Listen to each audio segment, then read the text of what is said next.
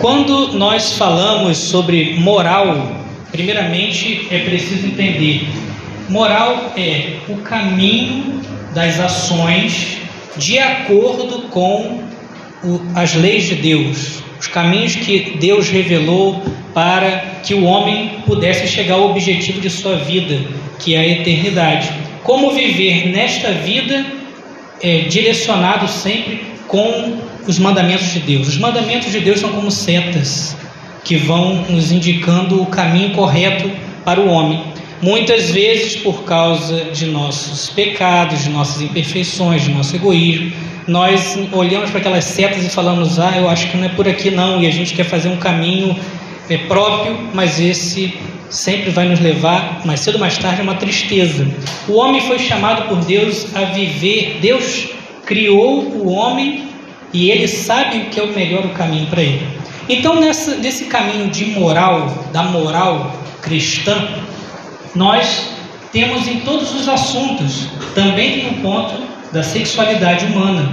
Um assunto que não é muito falado, mas que é um assunto importante para aqueles, principalmente para aqueles que vão casar, para viver de acordo com a vontade de Deus. O objetivo desta palestra nesse curso de noivos é mostrar a doutrina da igreja, a lógica da doutrina da igreja sobre esse assunto da moral conjugal, moral sexual. E assim, então, vamos trazer aqui algumas falas da igreja sobre isso para visando um melhor entendimento para passar a vocês. Infelizmente, esse assunto é tratado, geralmente as pessoas têm contato com esse assunto, como vocês estão tendo pela primeira, alguns estão pela primeira vez no curso de noivos. Isso, a pessoa já está às portas do casamento e esse assunto não foi tratado antes, ou seja, não entrou em contato antes. Então sempre é importante e assim vocês depois como casais saber formar outras pessoas também, contribuir na igreja com, na amizade, mostrando sempre o caminho reto, caminho que Deus escolheu. Então, moral conjugal. Primeiramente, ao falar de moral conjugal, olhar para o ser humano. O homem foi criado à imagem e semelhança de Deus. Deus criou o homem à sua imagem e semelhança, diz livro do Gênesis. E Deus é amor, portanto, a vocação mais íntima do homem é amar. O homem foi feito para o amor. E aqui temos um trecho de um documento da igreja chamado Sexualidade Humana, Verdade e Significado. O ser humano, enquanto imagem de Deus, é criado para amar. A pessoa é, portanto, capaz de um tipo de amor superior, não um amor de concupiscência, que só vê objetos como que satisfazer os próprios apetites, mas um amor capaz de generosidade, a semelhança do amor de Deus. Quer-se bem ao outro porque se reconhece que é digno de ser amado. Aqui a igreja diz que a sexualidade está dentro desse contexto de amor. O ser humano ele é capaz de um amor verdadeiro, não um amor, entre aspas, amor, né, de atração como se fosse só como os animais, atrair como um objeto. Não, o homem é capaz de amar também com atração, mas uma, uma atração que está voltada sempre para a pessoa, pessoa como ela é digna e não como um objeto para o seu próprio prazer, seu próprio benefício. O que é o amor? Amar é ser para o outro. Amar é realizar-se se fazendo dom, é viver uma existência aberta e não fechada em si. Isso é um desafio para nós, nossa cultura centrada no eu. O amor é sempre essa saída. Vejamos Cristo na cruz. Eu te amo até a morte morte de cruz. Saída de si para o benefício, para a salvação do outro. Esse é um desafio, inclusive, não só nesse sentido da sexualidade, um desafio para todos, principalmente os que casam, viver uma vida saindo de si mesmo. O casamento vai ter sua ruína quando o egoísmo impera. O egoísmo é eu penso em mim, o outro está comigo, mas enquanto me serve. O amor é o contrário. O amor é sair de si. Vocês, inclusive, vão prometer diante do altar de Deus: Eu te recebo. Na alegria, na tristeza, na saúde, na doença, todos os dias da vida, ou seja, independente das circunstâncias, eu te amo. Eu te amo por você mesmo. Eu quero estar ao seu lado do que vem aí pela frente. Isso é um amor verdadeiro. Essa promessa deve ser colocada em prática no dia a dia. O amor é relacional. O outro é a ocasião de amar. Sendo dom para o outro, eu amo de verdade. Por isso, Gênesis também diz: não é bom que o homem esteja só. O homem sempre está em comunidade. Hein? Sempre está em comunidade. Nós fomos criados, vivemos, vivemos em comunidade. E o casamento é uma comunidade bem especial essa vida a dois. O homem e mulher os criou. Deus cria homem e mulher, ou seja, existe uma diferença natural. Hoje parece que isso é óbvio, mas parece que tem que dizer isso. O homem é homem, mulher é mulher, e isso está na própria natureza, isso não é uma invenção, uma teoria de alguém, isso está na natureza do homem e da mulher. Deus criou homem e mulher diferentes, e essa diferença ela foi criada para complementariedade.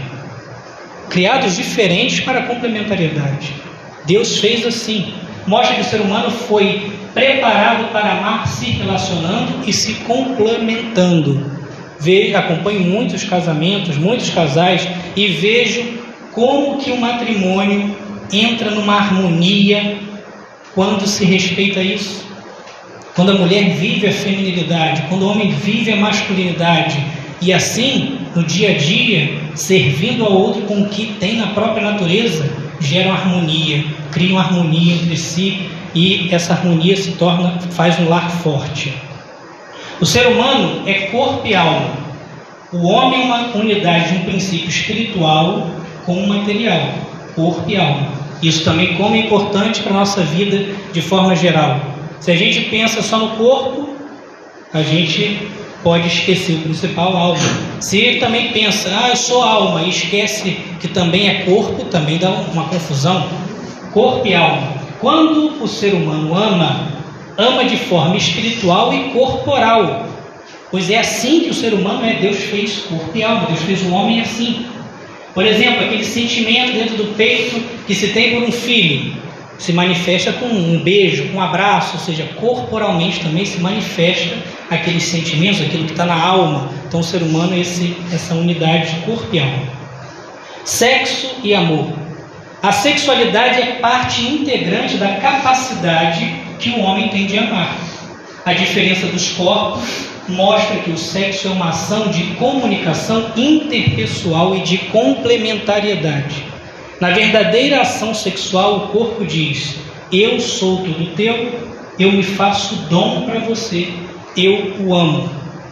Hoje a sexualidade, nossa sociedade, tem sido vista de modo tão baixo que se esquece do que Deus, as pessoas esquecem do que Deus fez. Deus criou a sexualidade, Ele é o autor da sexualidade, e a sexualidade humana é para ser vivida dentro desse contexto de amor, de dom de si, de complementariedade.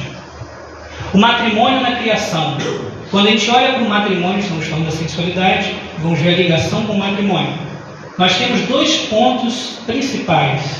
Lá no livro do Gênesis, o homem deixa seu pai e sua mãe e se une à sua mulher e eles se tornam a sua carne. Também diz Deus: sede fecundos e multiplicai-vos, enchei a terra. As principais finalidades do casamento. O casamento tem finalidades, é uma vocação. Deus te chama a quê? O que Deus chama alguém que casa? Existe então essa hierarquia, inclusive, desses fins. Primeiro, gerar e educar os filhos. Na sociedade de hoje, anticonceptiva, as pessoas tampam o ouvido para isso mas Deus espera do casamento a geração e educação dos filhos. Inclusive, é, as pessoas falam: como ter filho no mundo de hoje que está desse, desse jeito? Não, a pergunta é como não ter. Porque os casais que podem gerar e educar na fé, na verdade, formar bons homens, com medo se fecham a isso e a sociedade vai se perdendo. Gerar e educar os filhos na fé. Segundo ponto, auxiliarem mutuamente. Esse auxílio mútuo, essa unidade, vimos lá no Gênesis. O homem deixará seu pai e sua mãe e se unirá à sua mulher, unidade. E sede fecundos e multiplicáveis, fecundidade. Duas finalidades que Deus dá ao casamento. E a verdadeira a verdade da sexualidade humana está ligada nisso, nas finalidades do casamento. Deus fez o sexo para o casamento, para servir a essas duas finalidades. Veja a finalidade unitiva e a finalidade procriativa. O Papa Paulo VI tem um documento chamado Humana Vita, que é sobre esse assunto, um documento principal, mais atual, e lá ele diz: na verdade, pela sua estrutura íntima, o ato conjugal, ao mesmo tempo que une profundamente os esposos, torna-os aptos para a geração de novas vidas, segundo leis inscritas no próprio ser do homem e da mulher. Veja o que o Papa está dizendo, explicando a unidade, essa, pela estrutura mesmo da ação conjugal, a estrutura da sexualidade, tem dois pontos que estão nela, estão na estrutura, não é que vem de fora, está na estrutura. Se o ser humano não interfere na ação conjugal, para que, que ela existe? A estrutura já mostra. Para unir profundamente os esposos, o corpo se torna um, essa unidade, unir profundamente os esposos. E esta unidade, no curso normal dela, é a geração de novas vidas segundo leis inscritas no próprio ser do homem e da mulher. Não é segundo a lei de fulano de tal, segundo o que ciclano disse, segundo que um papa falou, segundo que um padre disse, não. Segundo a própria natureza, a estrutura da ação sexual, a, que, leis que o próprio Deus colocou na natureza. Então a sexualidade serve para unidade e para gerar vidas. E aí continua o Papa salvaguardando esses dois aspectos, punitivo e procriativo, o ato conjugal, a sexualidade, o sexo, conserva integralmente o seu sentido de amor e verdadeiro e sua ordenação à altíssima vocação do homem para a paternidade. Mas esse entendimento está bagunçado na cabeça da sociedade pelo que Aconteceu na década de 50 60 a chamada revolução sexual. Então, o que propunha essa revolução? Através dos meios de comunicação, de informações, de modo de manipulação, propunha uma, entre aspas, libertação da sexualidade. Essa libertação seria o quê? A separação dessas duas dimensões que Deus colocou na sexualidade. Veja, o sexo, no projeto de Deus, sexo amor é essa saída de si, unir-se a alguém, gerar alguém. Passou a ser ensinado, propagado como um sexo do bem para si, o prazer pessoal. E isso desestrutura toda a, a concepção da sexualidade. Se a sexualidade ela é um prazer para si, então ela se, se justifica para o homem de qualquer modo. Hoje, inclusive, parece que tem é, ecossexuais, que são pessoas que ah, sentir prazer com uma árvore, e aí ela justifica a sexualidade. Por quê? É um prazer para mim, isso já basta. E isso está fora do, daquelas estruturas próprias do que Deus estabeleceu para a felicidade do homem. E nessa revolução, interesses econômicos, indústria pornográfica, indústria farmacêutica, que inclusive dizem que, que a indústria mais é, do mundo. Você liberta, entre aspas, a sexualidade dessa estrutura, que é a prova dela, você vai servir esses interesses econômicos. Esses interesses ideológicos, tirar a população de um suposto domínio moral, visão de geração como problemas sociais, marxismo, etc. Então, várias situações. Essa revolução, quais são, foram os personagens dessa revolução sexual? Pílulas anticonceptivas, camisinhas, GIOS, outros meios de contracepção, mentalidade contra o matrimônio. Quantas vezes a gente escuta é, casais jovens, aí a mulher está no emprego e diz assim, ah, não estou grávida. O quê? Você está grávida agora, já tem é, dois meses de casada, ela parece que é quase tem que ser apedrejada porque ela está grávida. É uma mentalidade contra o matrimônio, contra a geração de vidas. Não é? Também isso, uma mulher que escolhe por causa dos filhos estar mais em casa. Não, você tem que trabalhar de qualquer jeito, sei. É uma mentalidade que, que vai sendo imposta. difusão de homossexualismo, aborto, etc. Tantas coisas nesse, nessa revolução. O que ensina a principal é, é essa mentalidade, o vício em sexo em favor dos filhos, a, a destruição dessa estrutura mesmo da sexualidade. Uma sociedade viciada em sexo e temerosa de gerar vidas sustenta os interesses dos poderosos da pornografia, indústria anticonceptiva, etc. Pode passar, por favor. Então, essas formas de anticoncepção, porque elas são um pecado grave, um erro grave, separar a ação, a ação conjugal desses, desses dois aspectos. Diz o Papa Paulo VI: um ato de amor recíproco que prejudique a disponibilidade para transmitir a vida que Deus, Criador de todas as coisas, nele inseriu, segundo leis particulares, está em contradição com o desígnio constitutivo do casamento e com a vontade do autor da vida humana.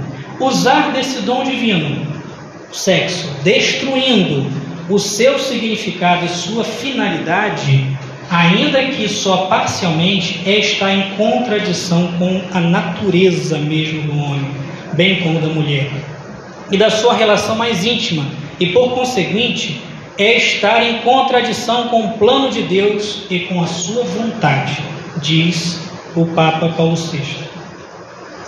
São João Paulo II, também um outro documento falando sobre isso, no documento Familiares Consórcio, número 32. Quando os cônjuges, mediante o recurso à contracepção, separam esses dois significados do que Deus, Criador, escreveu no ser do homem e da mulher e no dinamismo de sua comunhão sexual, comportam-se como árbitros do plano divino e manipulam e aviltam a sexualidade humana e com ela a própria pessoa do cônjuge, alterando desse modo o valor da doação total. Assim, a linguagem nativa que exprime a recíproca doação total dos cônjuges, a contracepção impõe uma linguagem objetivamente contrária à do não doar-se ao outro. Deriva daqui não somente a recusa positiva da abertura à vida, mas também uma falsificação da verdade interior do amor conjugal, chamando a doar-se na totalidade. Também Bento XVI, a possibilidade de procriar uma nova vida humana está incluída na doação integral dos cônjuges. Se com efeito toda forma de amor tende a difundir a plenitude que vive, o amor conjugal tem seu próprio modo de se comunicar, gerar filhos. Excluir essa dimensão comunicativa mediante a ação que visa impedir a procriação significa negar a verdade íntima do amor esponsal com que se comunica o amor divino, diz Bento XVI em 2008. E aí uma pergunta que pode vir, pode vir a partir dessas reflexões. Um casal deve ter filhos sempre, sem medir as consequências? Só pode ter o ato conjugal, ato sexual, quando tiver condições de gerar? Então, falamos sobre a estrutura da ação conjugal. O homem e mulher casados têm o direito de viver a sexualidade e o prazer que Deus colocou nela, desde que respeite essa estrutura de como ela foi feita, não manipulem a ação conjugal. Então, se existe, diz, diz o Papa Paulo VI, na Humana Vita, número 16, se portanto existem motivos sérios para distanciar os nascimentos que derivem ou das condições físicas ou psicológicas dos cônjuges ou de circunstâncias exteriores, a Igreja ensina que então é lícito ter em conta os ritmos naturais imanentes às funções geradoras, para usar do matrimônio só nos períodos infecundos e, deste modo, regular a natalidade sem ofender os princípios morais que acabamos de recordar. Veja, uma principal missão do matrimônio é a cooperação com o Criador, trazendo novas vidas, educando-as na fé, para dar esse espaço, viu que ele usa a palavra espaçamento, no exercício objetivamente dessa missão, Paulo Paulo diz motivos sérios. Hoje, qualquer coisa vira motivo, não, não vou ter filho, por causa que eu não posso dar é, um carro para ele. Já ouvi essa que não podia dar um carro para cada filho quando ele fizesse 18 anos. Também é dispensar na palavra usada pelo Papa distanciar. Casais de noivos poderiam refletir se não é mais honesto diante de Deus resolver todas as estruturas que os impedem de gerar, a fim de que assumam um compromisso sem barreiras para desenvolver a sua missão. Então, como deve proceder se o casal, de acordo com o que disse o Papa Paulo VI naqueles sobre motivos sérios, que como o casal deve proceder se avalia? Achamos que temos um motivo justo que justifique esse espaçamento da gravidez e ali dá alguns critérios, né? Na Vita 16. Primeiro, levar em conta a sua principal missão. Deus te chamou isso você vai prometer também diante do altar. Promete receber os filhos que Deus enviar e educá-los na lei de Cristo da igreja? Sim. Principal missão. Também avaliar se tem motivos sérios para distanciar e não, e não gerar, ou se são caprichos e egoísmo. Inclusive, São João Paulo II, nos Estados Unidos, numa homilia em 1979, eu não sei como ele não foi apedrejado depois disso, ele disse isso. As decisões a propósito do número de filhos e dos sacrifícios que aí derivam não devem ser tomadas só em vista de aumentar as próprias comodidades e manter uma existência tranquila. Refletindo neste ponto diante de Deus, ajudados pela graça que vem do sacramento e guiados pelos ensinamentos da Igreja, os pais recordarão a si próprios que é mal menor negar aos próprios filhos certas comodidades e vantagens materiais do que privá-los da presença de irmãos, disse o Papa em 1969. Essa avaliação é feita pelo casal diante de Deus. Eles podem ser ajudados por um sacerdote, mas só eles saberão a situação que apresentam sendo justa de acordo com aquilo. Então, se tem motivos justos isso dentro da doutrina da igreja estou apresentando a vocês. Se um casal então avalia naquele momento motivo justo. A mulher tem períodos férteis e inférteis. O casal deve ter as relações no período infecundo dela. Esses períodos se identificam por chamados métodos naturais. Hoje, ali falo o mais conhecido método de ovulação Billings, o MOB, mas existem vários outros, inclusive hoje você encontra facilmente na internet. E existem pessoas que são instruídas, formadas sobre isso, para ajudar os casais nessa identificação. E o MOB não é a tabelinha que os antigos conheciam, é um método científico, né? E é aplicável a qualquer mulher. É preciso procurar instrutores. Muitas pessoas dizem, muitas pessoas não. As pessoas que vivem o método, que não são muitas, infelizmente, acabam é, usando o método, muitas delas usam de forma sem instrutor, sem nenhuma é, sem nenhum apoio, nenhuma assessoria, como a própria cabeça, e acaba não, não sabendo de fato viver a, os métodos. Né? E outros sim, outros vivem de acordo com, com as, as instruções né, que eles acabam recebendo. Então o Papa Bento XVI diz assim, na verdade, no caminho do casal, é, verificam-se circunstâncias graves, às vezes, que tornam prudente distanciar os nascimentos de filhos ou mesmo suspendê-los. É aqui que o conhecimento dos ritmos naturais de fertilidade da mulher se torna importante para a vida dos cônjuges. Os métodos de observação que permitem ao casal determinar os períodos de fertilidade permitem-lhe administrar aquilo que o Criador escreveu sabiamente na natureza humana sem perturbar o significado integral da doação sexual. Desse modo, os cônjuges, respeitando a plena verdade do seu amor, poderão modular a expressão em conformidade com esses ritmos, sem nada tirar da totalidade do dom de si que a união na carne exprime.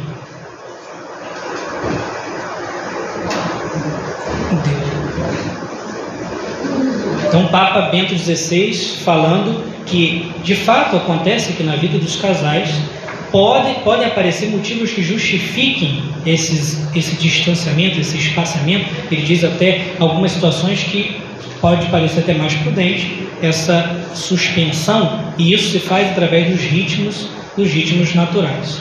Diz o Papa Paulo VI, qualquer ato matrimonial deve estar aberto à transmissão da vida. Agora uma pergunta que faço também, que pode gerar essa pergunta ao estudar sobre esse assunto.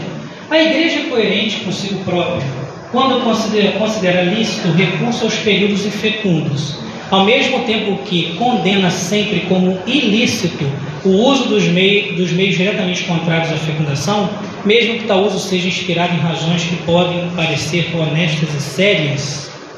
Então, resposta do Papa Paulo VI. Na realidade, entre esses dois casos, existe uma diferença essencial. No primeiro, os cônjuges usufruem legitimamente de uma disposição da própria natureza, os ritmos da, da fertilidade da, da mulher e saber avaliar esses ritmos. Enquanto no segundo caso, eles impedem o desenvolvimento dos processos naturais, ou seja, acontece uma interferência da pessoa na própria estrutura da ação conjugal.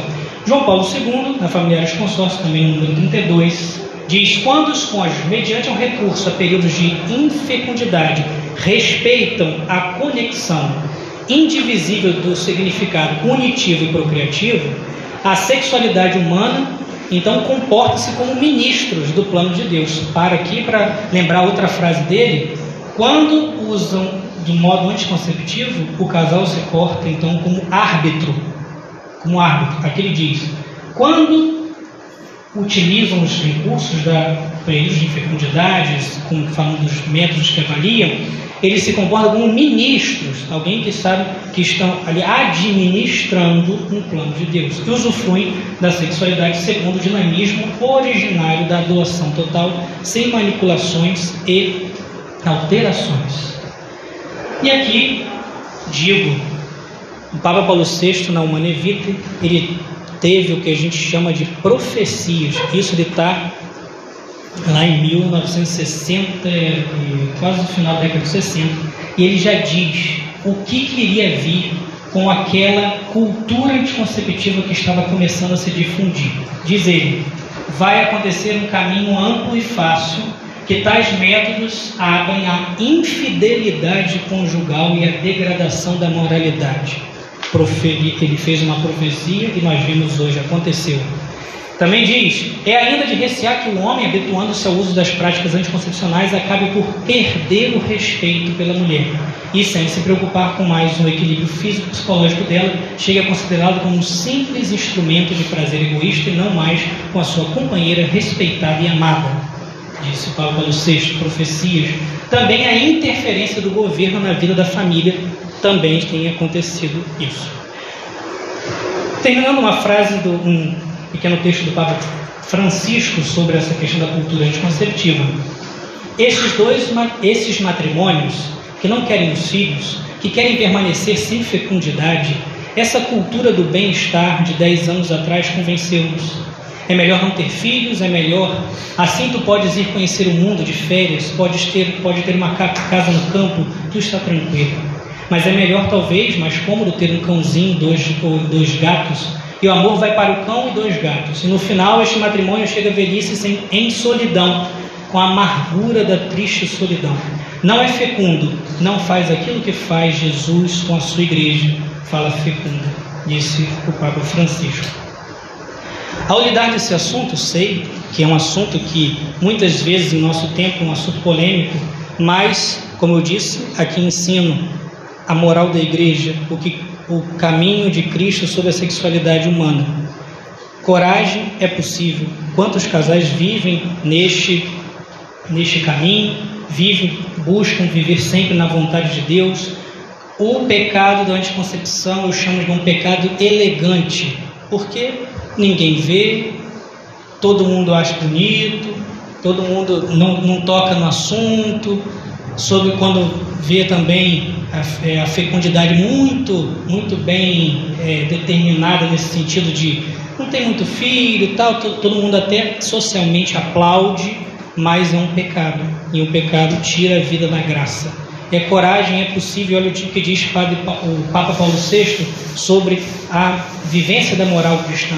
O Espírito de Deus, ao mesmo tempo que assiste o magistério da igreja, no procura doutrina, ensinar é certo, ilumina também internamente o coração dos fiéis, convidando-os a prestar-lhe o seu assentimento.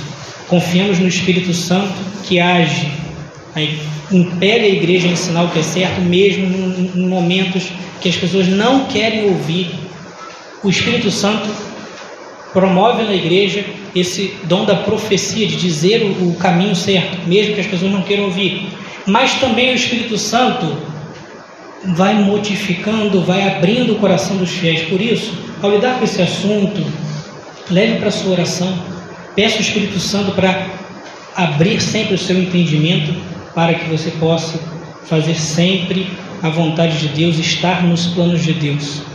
Deus manda muitas graças, inclusive a Sagrada Escritura diz que os filhos são a bênção do Senhor.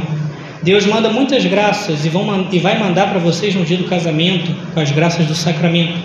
Só que o problema é que muitas vezes, não só na situação de casamento, mas de forma geral, nós colocamos um guarda-chuva e às vezes falamos: Nossa, mas está muito calor, nossa, mas eu não. Mas o guarda-chuva está ali. Nós precisamos ter a coragem de nos deixar molhar na graça de Deus. Termino com uma frase da Kimberly Han, por sinal um livro muito bom, que vale a pena ler. Amor que dá vida, Kimberly Han. Ela diz assim: a fertilidade não é uma doença para que se receitem remédios.